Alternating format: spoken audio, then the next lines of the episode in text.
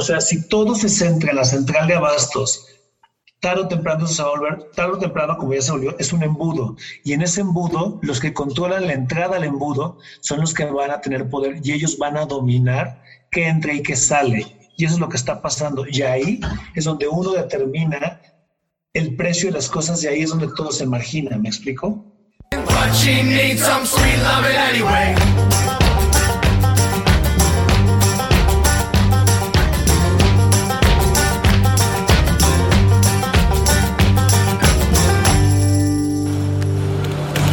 Bueno, pues antes que nada, muchas gracias Agrotitanes, gracias por darnos la oportunidad de poder eh, entrar a sus oídos, entrar a sus casas, entrar a sus mentes y sobre todo lo que más nos gustaría es entrar a sus corazones. En esta ocasión tengo el gusto de entrevistar a Enrique y que la verdad fue algo muy padre desde que lo empecé a, a buscar una persona que se dedica a dar mucho amor y expresar mucha pasión en lo que hace.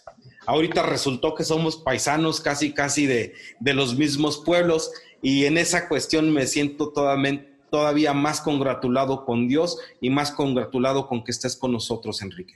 Me gustaría que me dieras la oportunidad de presentarte quién es Enrique, qué se dedica. Pues a ver, yo soy eh, Enrique eh, Cervantes, ah, me puse como apodo Quique Quelite en honor a la producción de, para incentivar el que comamos quelites como una fuente rica de proteína vegetal y me dedico a organizar un proyecto, una expo gastronómica que se llama El Bonito Tianguis, que es un mercado de productores locales y artesanales, que lo que buscamos es acercar al pequeño productor con el consumidor final y con, mi y con la visión de transformar la economía desde lo local hacia lo, desde lo local hacia lo nacional.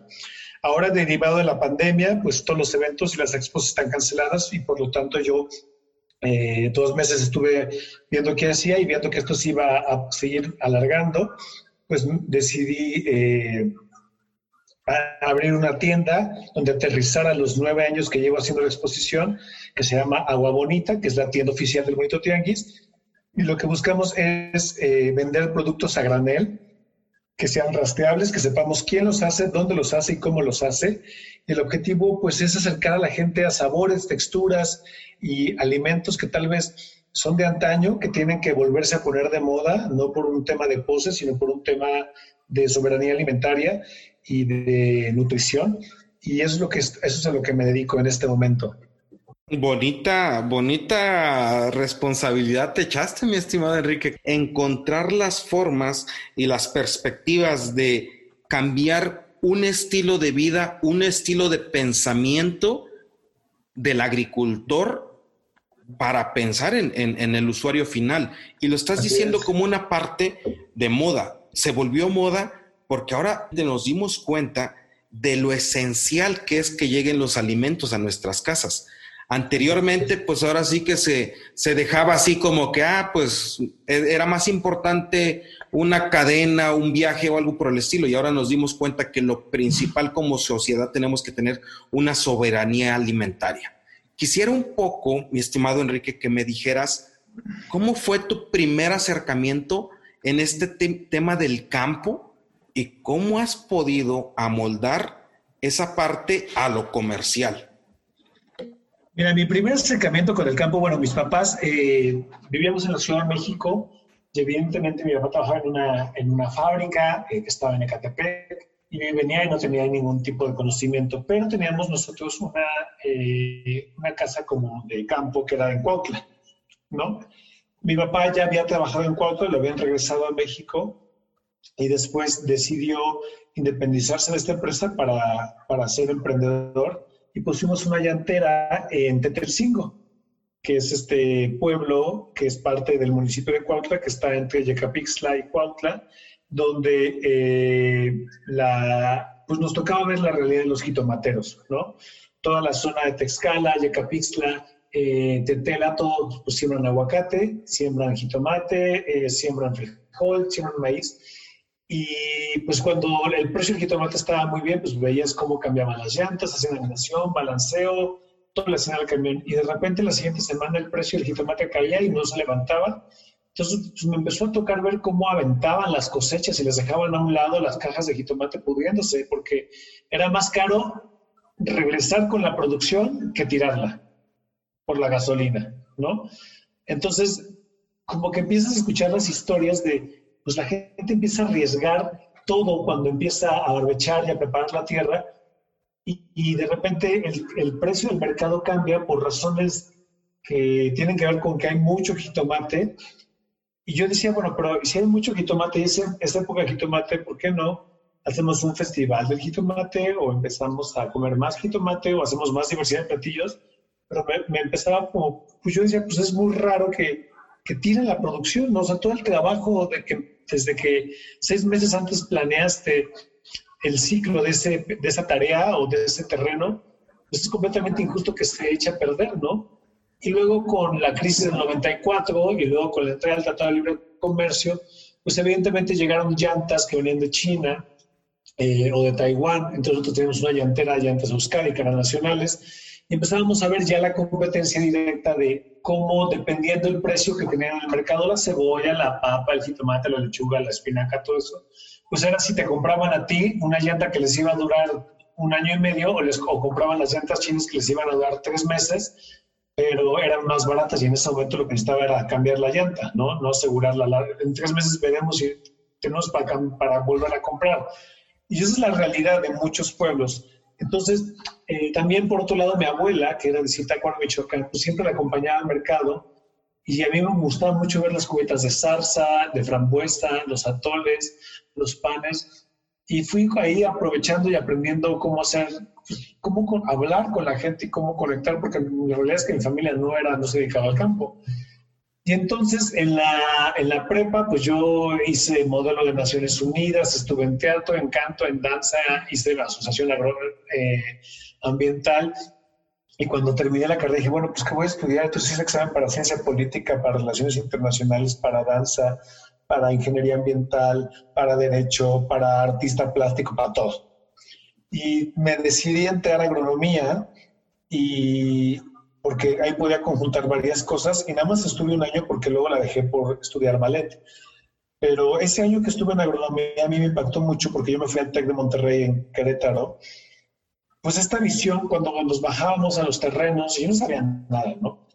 A, a, conocer el taller de producción agropecuaria, cómo se producía el sorgo y el maíz. Y evidentemente había los botes de los, eh, de los agroquímicos tirados a los lados de los surcos. Entonces los estudiantes del TEC eh, de ese momento pues, se burlaban y decían, ay, no, es que esto no se tiene que usar, es que está pasando de moda, ¿cómo es posible que sigan así? ¿Por qué no saben de la nueva tecnología? ¿Por qué no?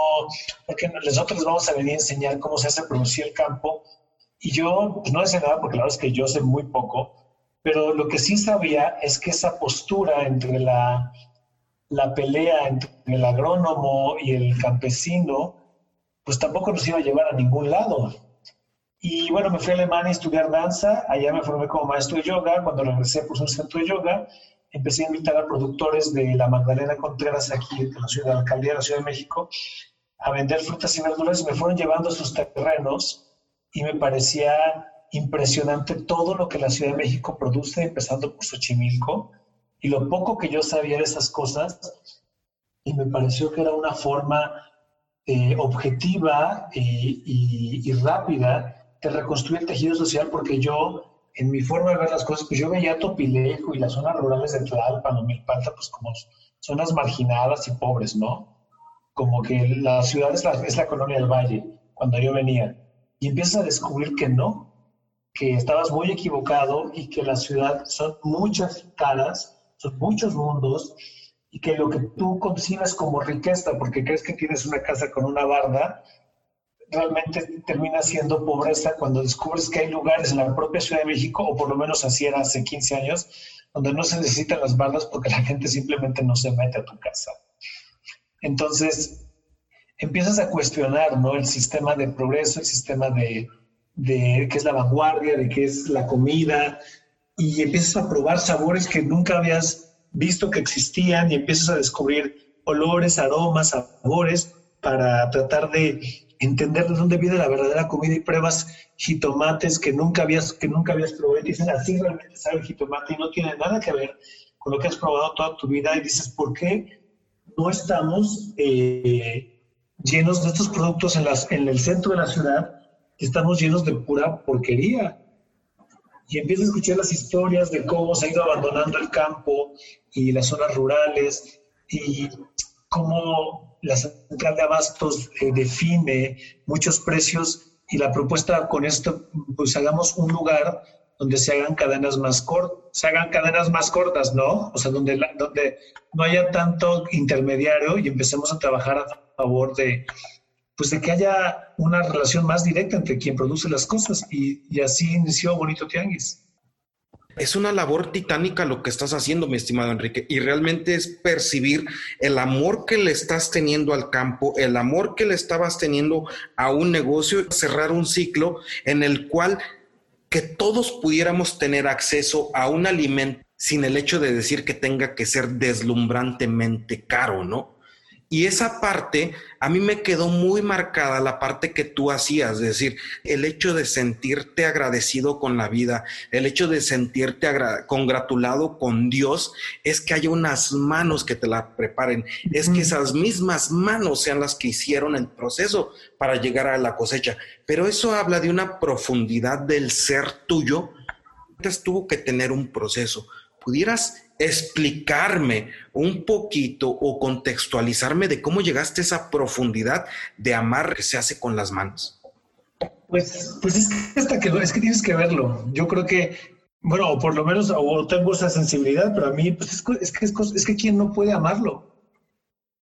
O sea, no, no, hay manera de que no te, te sorprendas cuando sacan una mazorca. o sea, ¿sabes? Eh, que no, o sea, tú cuando, cuando ves una mazorca y la abren y entiendes que todo lo que te encanta la comida mexicana, que todo lo que los extranjeros vienen por la comida mexicana, que todo lo que te representa gastronómicamente y visualmente y mercadológicamente en el mundo sale de esa cosita que está ahí y lo ves tan perfecto y lo ves tan lindo con agua, con... O sea, cuando ves cómo crece, pues yo creo que pues no sé, o sea, yo creo que todo el mundo se sensibiliza, tan es así que el video que se volvió viral donde salgo yo, pues mucha gente me escribió diciendo, recordando esas cosas que se le habían olvidado del campo. Y eso sí existe, o sea, no creo que haya alguien que no le vea sentido a eso. ¿Me explico? O sea, yo creo que eh, de ahí viene, ¿no? Entonces, pues al final todos queremos comer rico, sano. Cuando pruebas un jitomate, jitomate con un jitomate producido de manera masiva, pues dices, pues yo quiero probar esto porque es más rico, porque es mucho más, eh, es, más, es más diverso sus aromas, sus sabores, y ¿quién no quiere comer más rico? Yo creo que todo el mundo. Entonces empiezas a cuestionar por qué no estamos comiendo así si tenemos la capacidad de producir comida así. Y ahí es donde entra como la, la pasión, ¿no? Claro, y sobre todo la labor titánica. Hace dos días estábamos en unas parcelas de tomates y después fuimos unas parcelas de, de, ¿qué más fue? De, jitomate y unas de cebolla y unas de durazno. Y me decía mi hermano, dice, no hombre, si hubiera lociones a olor a jitomate me las pondría, si hubiera lociones a olor a, durazno me las pondría. Como dices tú, dejamos de percibir esa sintonía con la naturaleza. Ok. Yo creo que lo que, nos ha, lo que nos ha perdido es la capacidad de los detalles, ¿no? O sea, empezamos a, a, vivir con jitomates que no tienen detalles. Yo creo que eh, el diablo está en los detalles, ¿no? Y las características de una buena tortilla con una tortilla, digo, a ver, la tortilla, aunque sea tal vez peor hecha que la tortilla, o sea, es buena, o sea, es rica, ¿no? como ingrediente, aunque tal vez sea la peor masa, pues acompañada con frijoles y con salsa es muy difícil que te sepa mal, ¿no?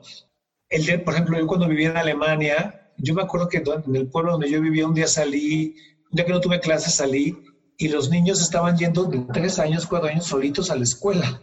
Entonces eran unas pirinolas chiquititas ahí corriendo con su mochilita y dice, pero ¿dónde está el papá y la mamá?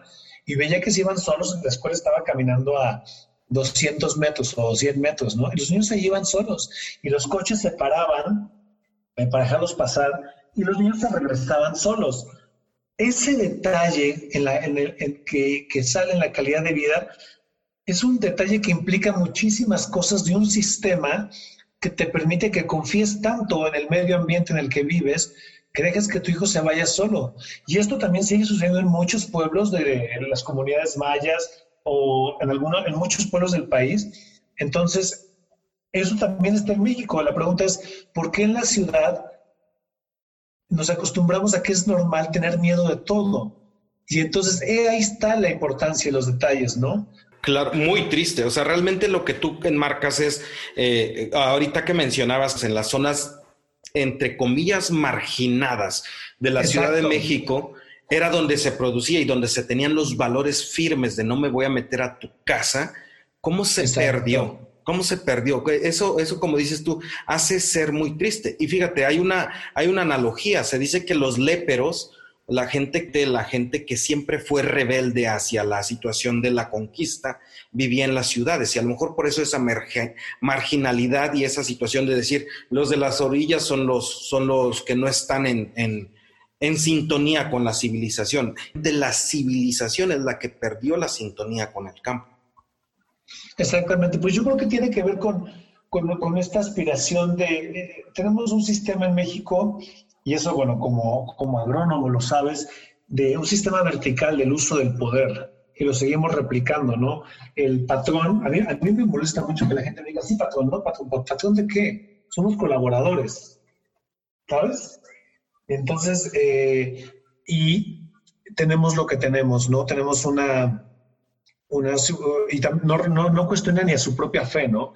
Entonces, eh, tenemos un país con unos índices enormes de embarazos en adolescentes, eh, con familias que siguen teniendo muchos hijos, lo cual no hay sistema gubernamental que pueda con una población que crece y crece y crece, donde el pobre se une con el rico y no hay quien los, no hay quien, eh, no hay quien los separe, pero no tiene que ver con, con el aceptar las otras cosas del pueblo, no tiene que ver eh, con, con, con, cómo se transforma el campo, cómo se hace un queso, y tampoco tiene que ver con cuestionar el sistema, ¿no? Habla, hablamos como de una romantización de la pobreza en las telenovelas, pero no hay un, algo que cuestione al poder como tal. Entonces, pues de repente un día, como dice la frase, y cuando nos despertamos el dinosaurio seguía ahí, o sea, un día abrimos los ojos y nos dimos cuenta que ya éramos el país más violento en muchos casos, con más periodistas asesinados y con unos índices de delincuencia enormes subiendo y subiendo. Y fue cuando dijimos, bueno, ¿qué hicimos si éramos tan creyentes y rezamos tanto? ¿Qué pasó? ¿No? Y ahí es cuando a mí mi, tal vez mi equivocada tesis tiene que ver con cómo se fue perdiendo la dignificación por el trabajo de la tierra. Entonces, si lo que yo hago, pienso, soy, el idioma que yo hablo, el color de piel que yo tengo y la belleza que yo tengo no valen en el sistema global que está dirigido por la televisión, pues entonces lo único que me queda, dado que no puedo cambiar mi color de piel y no puedo eh, cambiar mi, el tipo de cara que tengo, lo único que me queda es buscar el poder. Y, el poder me va, a dar, eh, me va a dar hogar, me va a dar familiaridad. Y si para conseguir el poder lo tengo que conseguir a través del dinero, voy a hacer lo que tenga que hacer para conseguir dinero, para alcanzar el poder y el reconocimiento que nadie me ha dado nunca. Y ahí es cuando entonces sí me meto a tu casa porque necesito de lo que tú tienes para yo ganar dinero, para yo sentirme alguien, porque todo el sistema me dice que yo no soy nada. No sé si me expliqué. Híjole, de una forma magistral y, de una forma muy reflexiva que estoy hasta con las tripas revueltas porque es cierto, o sea, hemos, hemos en, ¿cómo se pudiera decir? Eh, nuestras civilizaciones perdidas son amadas, son queridas, son valoradas y nuestras civilizaciones reales son eh, discriminadas y todo lo que tenga que ver con una imagen de ser eh, ¿cómo se pudiera decir?, antiguo, de ser una civilización estigmatizada como indio, tiene una percepción. a, mí, a, mí, a, mí, me molesta muchísimo la palabra, no, no entiendo, no, no, entiendo por qué seguir repitiendo palabras de los propios conquistadores, ¿sabes? No entiendo por qué, o sea, yo no uso el término indígena, porque es una palabra inventada por los conquistadores para separar a la población. Yo más bien me refiero, hay mexicanos con una descendencia eh, tarahumara, hay mexicanos con una descendencia zapoteca, hay mexicanos que no tienen una descendencia eh, así, sino simplemente eso, ¿no? Entonces, yo no estoy a favor de seguir dividiendo la población. Más bien yo creo que la integración, es que bueno, es que hay dos corrientes. Hay gente que eso le llama la, discriminación en positivo, ¿no? Que es eh, separar para unir y yo creo que hay que unir para unir. Pero esa es mi visión desde mi propia ignorancia, ¿eh? Pero yo no uso esos términos tampoco y creo que es una manera de reconciliarnos y también decir a la gente, pues todos somos mexicanos al final del día y por lo tanto hay una gran ausencia del Estado desde hace mucho tiempo, desde el hecho de decirle, es que tú hablas un dialecto y no un idioma, ¿no? Decirles que ella habla el dialecto, no sé, eh, no, es un idioma, para ella es un idioma. Y el peyorizar eh, eh, los usos y costumbres ponerlos separados en lugar de ponerlos como son los usos y costumbres de diferentes poblaciones de México. No, no son poblaciones indígenas, como, si, como tratando de segregarlos para incluirlos. A mí me parece, hay gente que le llama eso la discriminación en positivo, pero yo creo que no estoy, no soy partidario y tampoco usar la palabra indio, no me gusta. claro, es una, es, una, es una palabra muy, muy, muy baja. Para mí también tiene ese sentido. Te, contextualizo un poco en el sentido de que, por decir, mi mamá viene de Oaxaca, del istmo de Tehuantepec, donde sus, sus, su, encarnan sus, sus este, tradiciones, encarnan su, su, idioma. Son mujeres, o en el caso de mi madre, es una mujer que defiende a capa y espada sus raíces. Y en el caso de Morelos, en el caso, en el pueblo donde yo nací, eh, era de que si tú hablabas un dialecto, eras o un idioma, o un idioma que fuera totalmente ajeno al español o al castellano, era una situación de burla. Y es a lo que tú te refieres. A veces nosotros discriminamos nuestros mismos, nuestros mismos eh, cimientos de sociedad por querer englobarnos en algo que ni siquiera nos marca como mexicanos. Exacto. Y entonces, eh, claro, como lo mencionabas hace un rato, o sea, todos buscamos poder y el poder va, lo vamos a tomar, entonces es lo que en, en determinado momento nos va a hacer brillar o ser parte de una sociedad que actualmente es violenta y que es aviolentada. Exactamente. Órale, qué interesante reflexión. O sea, y, la, propuesta que, que estamos teniendo es el cambio, del, el cambio de la visión y paradigma del uso del poder a través de la alimentación, o sea, la relación que hay entre la yo sé que suena como muy elevado, pero es la relación que hay entre la horizontal, la horizontalización del comercio en la búsqueda de la disminución de los poderes que aplastan a los otros. O sea, si todo se centra en la central de abastos, tarde o temprano se va a volver, tarde o temprano, como ya se volvió, es un embudo. Y en ese embudo, los que controlan la entrada al embudo son los que van a tener poder y ellos van a dominar qué entra y qué sale. Y eso es lo que está pasando. Y ahí es donde uno determina el precio de las cosas y ahí es donde todo se margina. ¿Me explico? O sea, ese es el problema cuando tenemos todo centralizado.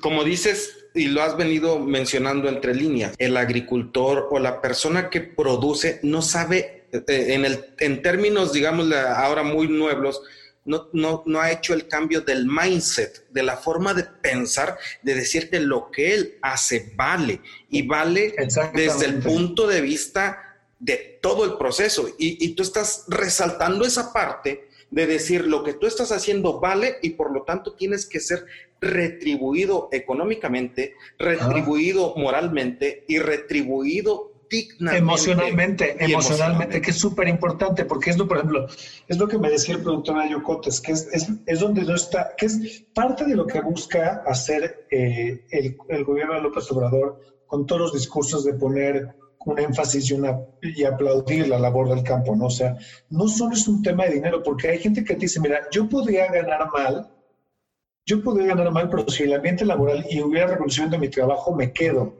¿no? Pero cuando se suman las dos, cuando no hay reconocimiento laboral ni dignificación de mi oficio, y además gano mal, ¿qué hago? Entonces migro a Estados Unidos y, y, y invierto 50 mil pesos en que me hagan el cruce, ahora están 150 mil, y en lugar de invertir ese dinero en mi, propio, en mi propia tierra para producir un negocio, prefiero dárselos a un pollero que tal vez me cumpla, ¿no? Y tal vez me muera a la mitad del desierto. Pero eso, el hecho de llegar a Estados Unidos es más valioso que quedarme aquí a, invertir en mis propios terrenos. Imagínate el tamaño de degradación emocional que tenemos en el país para que esas cosas sí ocurran. También me lo contaba Jesús, que es el que siembra el arroz. O sea, yo llego a Cuernavaca, todo el estado de Morelos depende de nuestro arroz. Entonces, cuando yo voy de Jujutla, Cuernavaca, a las juntas con todo el sistema agropecuario, yo voy en guaraches y me voltean a ver porque vengo en guaraches y no vengo en zapato. Entonces, desde ahí viene todo este sistema clasista y dice, yo me siento orgulloso de usar mis guaraches, pero él no tendría que sentirse orgulloso porque no tendría que haber ninguna diferencia entre usar guaraches y usar zapatos, porque los dos son calzados simplemente y los dos pueden ser artesanales, son cómodos y depende de la situación de cada persona. ¿Quién usa? Los de usamos zapato para caminar porque no tenemos que meternos a los canales de agua, pero el del, el del arroz sí lo tiene que utilizar porque tiene que tener los pies frescos, porque si no le arden las patas con el calor del campo pero vi, o sea, este rollo de guarachudos, eh, eh, malolientes, sucios, pues ¿cómo no va a estar sucia la gente si está produciendo tu lechuga? Entonces, desde ahí, desde la televisión, también mexicana, no solo la gringa, viene un devenir de aplastar a todo lo que tenga que ver con, los, con el sector primario. Y entonces ahí el sector primario, que es el que más abundaba o abunda en el país, se revela en una búsqueda de parecerse a la clase media y en esa búsqueda que al final ni se logra, o me voy a Estados Unidos, o robo, o asalto, o me siento indigno de lo que estoy haciendo, en lugar de buscar lo mejor de los dos mundos. Porque tiene, tienen cosas que aportar la visión de la clase media y de la clase alta, y la gente del campo tiene mucho que aportar en la visión del desarrollo rural también. Y ahí es donde se nos fue el país, yo siento. Claro, o sea, realmente hablas de, la desvalorización del sector primario, lo vimos como algo totalmente negro y denigrante en vez de verlo como algo la clave de la revolución en todos los sentidos en ese sentido me hablo, como una revolución, pero una revolución más que nada de pensamiento. Y el tema de agrotitanes es eso, de no decir que el que, el que es el agricultor grandote machuchón o el titán es el único que vale. No, vale desde el punto de vista, desde la persona que lleva el riego, desde la persona que lleva, eh, que quita la, hierba de, la, de las, de las este, parcelas. Sin embargo, lo que nosotros queremos hacer es que todos podemos. Venimos de, una, de un pueblo que sabemos muy bien el contexto, es un pueblo agrícola que no tiene más de 5, 10 hectáreas máximo, y me voy a vivir a ciudades y estoy empezando a conocer latitudes agrícolas o agroindustriales. Estas personas son inmensamente, eh, eh, ¿cómo se pudiera decir?, eh, afortunadas y exitosas ¿Por qué no sucede en nuestros pueblos? Y en eso lo que tú dices, el hecho de haber desvalorizado todo lo que lleve a la producción por querer vestir marcas. Exactamente. Perfecto. Fíjate que me, gustó mucho esta parte donde entras con esa crudeza, con estos, con estos comentarios, mi estimado Quique, Quique Quelites, dijéramos, dijeras y, por, eso, y por eso el tema de los quelites, ¿no? De repente, pues tú ves la verdolaga que cuesta cuatro veces menos que la espinaca y todo el mundo presumiendo sus espinacas en sus ensaladas y en sus smoothies, güey, que pones, pero pues, pero ¿por qué, ¿por qué no comemos verdolagas y además la verdolaga se da sola? Porque la verdolaga pertenece a lo que se come en el sector primario, a lo que comen los albañiles, a lo que comen los, eh, los carpinteros, o sea, y eso que, y por, o sea, pues por lo mismo deberíamos de comerlo, ¿no? Si esa gente que carga bultos más pesados que tu CrossFit, pues más bien voltea a ver qué están comiendo estos güeyes para que tú te pongas mamey como ellos, ¿no? Porque yo digo, claro, claro que sí. O sea, si esos güeyes que, que sin papoleas y sin calentamiento van y se suben un... Yo no te fui, fuimos a sembrar el, el arroz, digo, el, el maíz. Me pusieron un bulto de maíz, no pude. Es ridículo, no pude. ¿Qué está comiendo la gente del campo? ¿O qué piensa? Como que sí lo pueden cargar y yo no puedo cargar ni esos 50 kilos del bulto de maíz morado que sembramos en acá. ¿Qué pido? Y entonces, pues yo por lo mismo digo, si la gente del campo, que es que, que, a pesar de estar, lo pongo entre comillas, sucia, manchada y poco higiénica, sigue viva y aguanta la lluvia y aguanta el solezazo, pues tú estás en tu casa muy cómodo, pues mal, pues cópiales que comen, ¿no? Porque, porque si ellos aguantan la vida con todo eso, pues imagínate qué harías tú si comieras verdolagas, frijoles y taquitos de huevo, ¿no? O sea. Sí. Híjole, ah, mi estimado Enrique, que, que, ya estamos así entrando en temas así muy que nos están apasionando mucho por el tema de la conversación quiero ser muy respetuoso, quiero ser una persona que, no tenga la única oportunidad de poderte entrevistar y de estar dentro de este programa de Agrotitanes. No, pero bueno, no te preocupes. Yo, si quieres hacer otra pregunta, con mucho gusto la hacemos. Ah, perfecto. Bueno, pues, pues esa es la historia. Lo que hemos hecho es aterrizarlo en una expo, pues donde empezamos eh, eh, hablando de, donde empezamos a cuestionar las cosas, ¿no?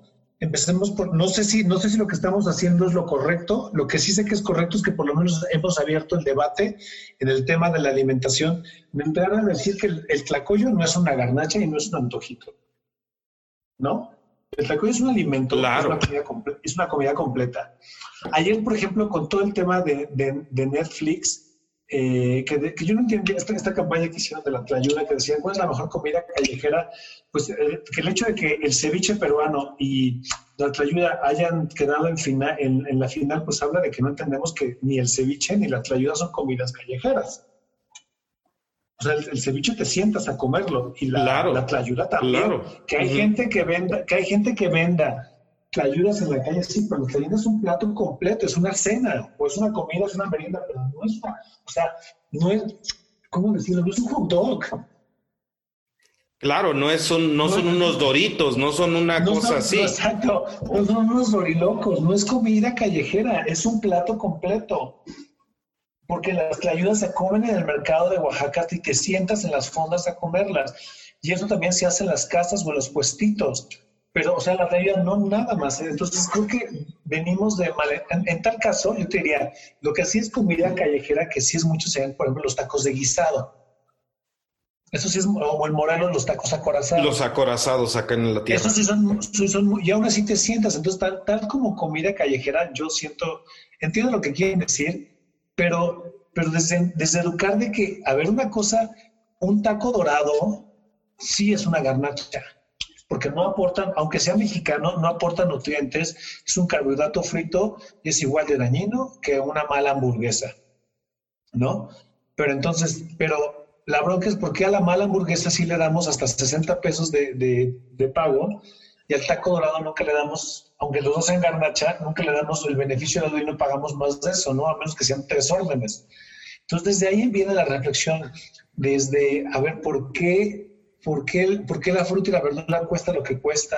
¿Por qué la miel tiene que ser más cara por todo lo que implica obtenerla? ¿Por qué estamos pagando lo que estamos pagando en supermercados? ¿Y por qué el hecho de que digas, ay, es que yo no voy a pagar porque esto es un tianguis? ¿Y por qué ser un tianguis es menos? claro, y, y, además aspirar a buscar un tipo de comida clasista, como dices tú, a realmente valorar el plato que entre comillas se llama callejero, porque es cómodo, porque es una comida cómoda, pero no es una comida que esté sin el abasto energético, proteico y hasta de muchas cosas más. Y me gustaría decirte y, admirar esa parte tuya de que ahora ya no tienes esas exposiciones tan seguido pero actualmente estás teniendo exposiciones o teniendo ese tipo del acercamiento del productor hacia el consumidor por medio de las plataformas digitales. Eso te llevó un trabajal inmenso. Sin embargo, actualmente... Una chinga, una chinga. Una tienda, exactamente. Sino ahora. una chinga, una chinga. Ah, claro, sí, claro. En ese sentido, me gustaría que nos explicaras cómo te encontramos, qué hacemos, qué hay, dónde, dónde podemos comprar. Mira, estamos abiertos. Bueno, yo lo que hice fue abrir una tienda de productos a granel en la búsqueda de poder. Eh, pues mira, no, no podemos hacer eventos masivos. Es que todo, todo, todo, todo está mal dado que no nos concebimos como seres poderosos con capacidades de obedecer y de organizarnos, los que se han llevado el, los que están, se han llevado el mambo en toda esta pandemia, pues han sido los supermercados, porque como ellos sí pueden organizar y controlar la cantidad de gente que entra y sale y cómo se mueve, pues los tianguis tuvieron que cerrar porque no somos capaces de demostrarnos a nosotros mismos que podemos organizarnos porque nos vale más de todo, ¿no? Entonces, los, supermercados están vendiendo la comida, básicamente, ¿no? Ya, ya pusieron a abrir los tianguis. Y nosotros como somos no tianguis de la ciudad, entonces por lo tanto no pertenecemos a las mafias de la ciudad que pactan con el gobierno. Y nosotros estamos, estamos, estamos catalogados como evento masivo, que el tianguis es un evento masivo, solo que es, solo que es cotidiano, entonces nosotros no podemos abrir. Y entonces, como tampoco yo estoy de acuerdo en ofrecer ningún tipo de medida sanitaria que no sea ridícula como emplayar los puestos, porque eso no ayuda en nada, yo dije, yo me espero que tengamos el permiso de hacer eventos masivos. Entonces, en la bodega yo tenía el uso de suelo de tienda naturista y lo que hice fue, donde recibíamos a la gente, abrir un área para que pocos productores vendan y en otra parte abrir la tienda. Entonces, cada día que abrimos, hay un productor de frutas, hortalizas y verduras recién cortadas, completamente frescas, y nos acompañan otros productores y lo que estamos haciendo es tenerlos a todos con sana distancia y listo. Y así es como lo hacemos. Perfecto. Y como dices, no es, no es una cuestión tan difícil, pero sí tuviste que cambiar toda tu, tu forma de ver el negocio, ¿no? No, pues el negocio se acabó. ¿A quién le puedes vender una expo si no hay, si no están prohibidas las expos? Exactamente. Órale, qué interesante. Bajo esas circunstancias, mi estimado Enrique, y ya me comentaste la parte de que fuiste agrónomo, después agarraste y te fuiste a la parte de las artes, son disciplinas. Eh, la vez pasada me tocó entrevistar a un amigo que él decía que la única parte que le hizo poder entender las ciencias fue poder llevar una disciplina de arte. En este caso, ¿crees tú que el hecho de formarte como artista te haya ayudado tanto a, poder encaminar un negocio? Mira, yo creo que tiene mucho que ver el hecho que la primaria eh, siempre escribí poesía, participé en oratoria, al estudiar teatro, canto y danza, pues mi corporalidad es muy suelta, muy libre y además es muy expresiva, ¿no? Y eso, pues evidentemente, el, acercarte a, las artes siempre te genera, pues yo esperaría una elocuencia especial que la gente lo ve y me lo ha dicho, es que yo percibo que tú hablas, pero no hablas como empresario, hablas como con otra sensibilidad. Pues sí, es eso, es ese acercamiento. Y también pues vengo de una familia donde, donde las cosas se hacen, pues, ¿no? Entonces, no, no tengo temor a decir lo que soy, lo que pienso, bueno, si tú me sigues en mis redes, pues yo no nada más opino de las guayabas y las manzanas, ¿no? Tengo una postura de muchas cosas, eh, de cómo veo el mundo, de cómo entiendo la religión, las consecuencias de la fe en este país. Eh, cuestiono muchas cosas y yo creo que así fue mi formación y creo que así deberíamos hacerlo todos. Hay que cuestionar todo lo que está sucediendo, no para encontrar la solución, sino para abrir los debates y en una de esas tal vez encontremos soluciones pero las soluciones solo van a venir de la confrontación, no van a venir del aplaudimiento total a un líder. Y eso es lo que yo, eso es lo que, eso es lo que todo el tiempo las artes hacen eso. Cuestionan, interrogan, proponen, y de eso se trata, yo creo. Y de ahí viene también eh, mis ganas de, hacer las cosas, ¿no? Mi estimado Enrique, si el día de hoy empezaran a escribir tu biografía, ¿con qué frases empezaría? Primero que diga que jamás voté por el PRI. Eso sería lo primero que tendría que venir. Así. No, es cierto. Así de jamás, este jamás votó por el PRI. A pesar de todo, no, yo creo que no, no lo primero que, que me gustaría que dijera mi biografía, pues, pues buscar pues cuestionar cómo lograr, cómo lograr el bienestar común. No creo que yo tenga la solución, no creo que sea congruente en todo lo que digo y hago, pero sí soy congruente en cuestionármelo, por lo menos, ¿no? Entonces yo creo que por ahí empezaría. Pero, pero te voy a decir una cosa, cuando digo este chiste del PRI, sí tiene una razón, ¿eh? Y cuando me refiero al PRI, me refiero al sistema vertical de poder. Al sistema eh, porque lo venimos arrastrando desde antes de los españoles, ¿no? Esta visión vertical donde todo el mundo obedece y todo el mundo se cuadra y, eso es lo que yo creo que primero que tenemos que cambiar. Porque si no cuestionas a tu padre, a tu madre, si no te cuestionas a ti mismo, si no cuestionas al profesor de la escuela, si no te revelas ante lo que te propone el, el barrio donde vives, si no te revelas ante proponer nuevas cosas en la colonia donde estás, pues va a ser muy difícil que te des cuenta que hay un sistema que te dice qué comer, cómo comer y cuánto pagar por eso. Y ahí empieza la, la revolución. Y eso es lo que no se nos permitía o no se nos permite todavía en los sistemas de gobierno y es importante verlo. No tiene nada de malo criticar al poder. El poder está para eso, para ser criticado. Que yo critico al gobierno y que me critiquen a mí con el poder que yo tengo también. O sea, todos debemos de criticarnos y la crítica no es mala. Y eso me refiero con el chiste del PRI. Porque el PRI tiene esa estructura donde nadie habla, nadie cuestiona y todo el mundo aplaude. Y eso es lo que nos hace más, y, ese es el, y esa, esa forma de organizarse es la misma que tienen los cárteles del narco, el crimen organizado, la iglesia y mi familia. Y, eso es lo que se propone también en el tema social. Entonces, ves como, todo tiene, ves como todo tiene una... O sea, si tú te das cuenta, un sistema de MIRP es como un parlamento donde todas opinan, donde todas tienen algo que ver y todas cumplen una función en el ciclo. No sé si, no sé si me explico cómo este sistema vertical viene y se manifiesta hasta en todas las formas, hasta en las formas de cultivo.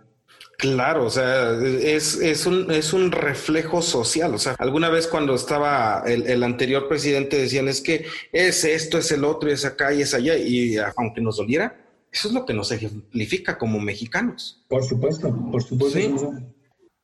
Exactamente, exactamente. No, mi estimado Enrique, creo que no va a ser ni la primera y espero, bueno, es la primera, pero espero me des oportunidad de seguirte entrevistando. Eh, es un verdadero agrotitán, es una persona que está ah, avanzando en esa parte del espíritu del ser para comer, resaltar nuestro sector primario como algo importante y no banal. No, básico. No, no, no, no, no, es súper básico, súper importante y necesario, necesario. O sea, si no regresamos, a mí me parece que justamente es donde yo creo que, bueno, no sé qué postura política tengas tú, pero yo una vez platicaba con alguien de la que trabaja en el gobierno y le decía, ¿me puedes decir cuál es la propuesta de, de la 4T para garantizar el no avance de la sequía y las lluvias en tiempo y en forma? Me decían, pero eso que tiene que ver, ningún gobierno puede hacerlo, yo creo que con la reforestación se puede lograr y con los programas de, de recuperar las áreas eh, deforestadas o contaminadas se puede lograr eh, garantizar un poco más que la lluvia esté en tiempo. Le digo, porque todo, todo lo que plantea cualquier gobierno depende de la lluvia. ¿No? Entonces, ahí es la importancia de, de que yo creo que cualquier política gubernamental tiene que tener el tema del medio ambiente en el centro de las decisiones, porque si el clima eh, cambia, toda tu política ambiental, por ejemplo, ahorita está el programa de fertilizantes por el bienestar, ¿no? En Guerrero que regalan eh, urea, por ejemplo, ¿no? Entonces, a, pequeños productores de arroz, de frijol y de maíz. Y si no llueve, ¿de qué va a servir fertilizante? Tú como agrónomo, dime. Pero en el caso de la agricultura dice que Dios es tan grande que solamente nosotros como humanos influimos en un 3% para la producción. El 97% depende del agua, depende del carbono y depende de los minerales del suelo. Y solamente el 3 tenemos interacción nosotros. Dime, el productor de la montaña de Guerrero, el productor que está en la montaña de Guerrero, en las zonas más olvidadas y más pobres, depende del riego. Claro. digo, depende de la lluvia. De la lluvia, al final de Para que ese fertilizante funcione. Y con la sequía que traemos en gran parte del país y con el movimiento eh, de, las lluvias, porque eso, es no sé si donde tú te está pasando. Todo pues lugar que voy, las, las lluvias van un mes tarde. Mm, por lo menos es un mes y tan esporádicas como, como nunca antes se había visto. Eh, me explico. Entonces, todo el maíz morado maravilloso, todo el maíz con el que se hacen las tlayudas, eh, que es un maíz especial, depende de la lluvia. Entonces, si no ponemos el, el, centro del tema ambiental, lo único que nos espera es mucho más pobreza. Claro. Fíjate mucho más pobreza. En eso recuerdo alguna vez que estuve en Panamá y, y, se me vio, me llamó mucho la atención que había muchos letreros, pero muchos letreros de no cortes árboles y no cortes árboles. Y se me ocurrió preguntarle a un, a un, a un local y le decía, oye, ¿por qué tanto ese énfasis en no cortar los árboles? Dice, el 90% de la economía de Panamá depende del canal de Panamá. Y el canal de Panamá depende de las lluvias que haya. Y entonces, si no hay lluvias, porque no hay árboles, pues nos damos un balazo en la pata. Exactamente, sí, o sea, la, la, la propuesta tiene que venir desde lo ambiental, dado que la economía no puede controlar el clima, pero el clima sí controla la economía. Claro, efectivamente, nombre. Y no solo la economía, la migración, la población y todo esto. Si queremos las comodidades que tenemos de poder comer jitomates cuando se nos dé la gana y ir a comprarlos al súper, más nos vale empezar a reforestar. Y, y, es triste que la apuesta de este gobierno, por el que yo, o sea, no haya sido el tema ambiental como prioritario, sobre todo por el tema de primero los pobres, porque es cosa de conocer el campo para entender que la gente que más depende de la, del clima y de las lluvias para subsistir es la gente más pobre, los campesinos, no me gusta usar el término pobreza, yo es que más bien diría económicamente pobres, porque yo no puedo decir es que tú eres pobre, ¿o pobre en qué? Económicamente pueden ser pobres, pero no en tradiciones, no en amor, no en respeto, no en calidad de vida, ¿me explico? Yo diría económicamente pobres, sí es la gente que más se va a ver afectada con el cambio climático.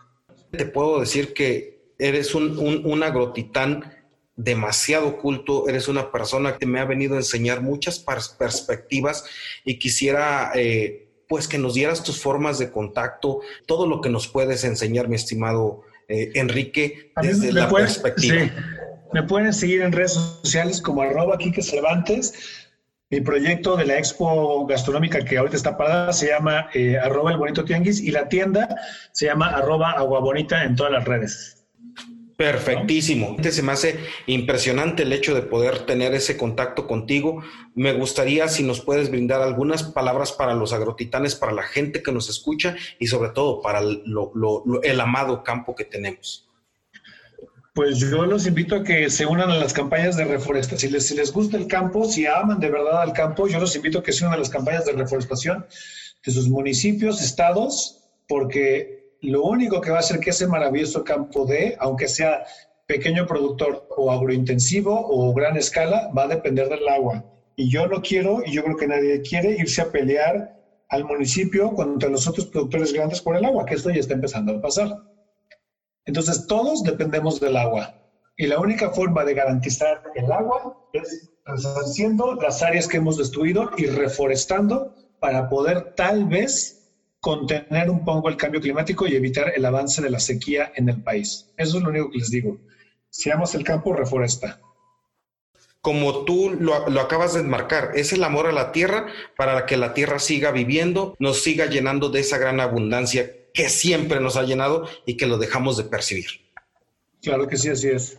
Mi estimado Enrique, muchísimas gracias ha sido muy grato el poderte entrevistar, ha sido muy grato el poder tener esta conversación contigo. Eh, creo que no, no, va a ser la, la, única y espero me des la oportunidad de seguir teniendo ese contacto fraterno y fraternal de esto que nos une, que es el campo. Órale, pues muchas gracias, este, eh, querido, y estamos al, al, habla. Muchísimas gracias. Igual. Bye. Gracias, bye.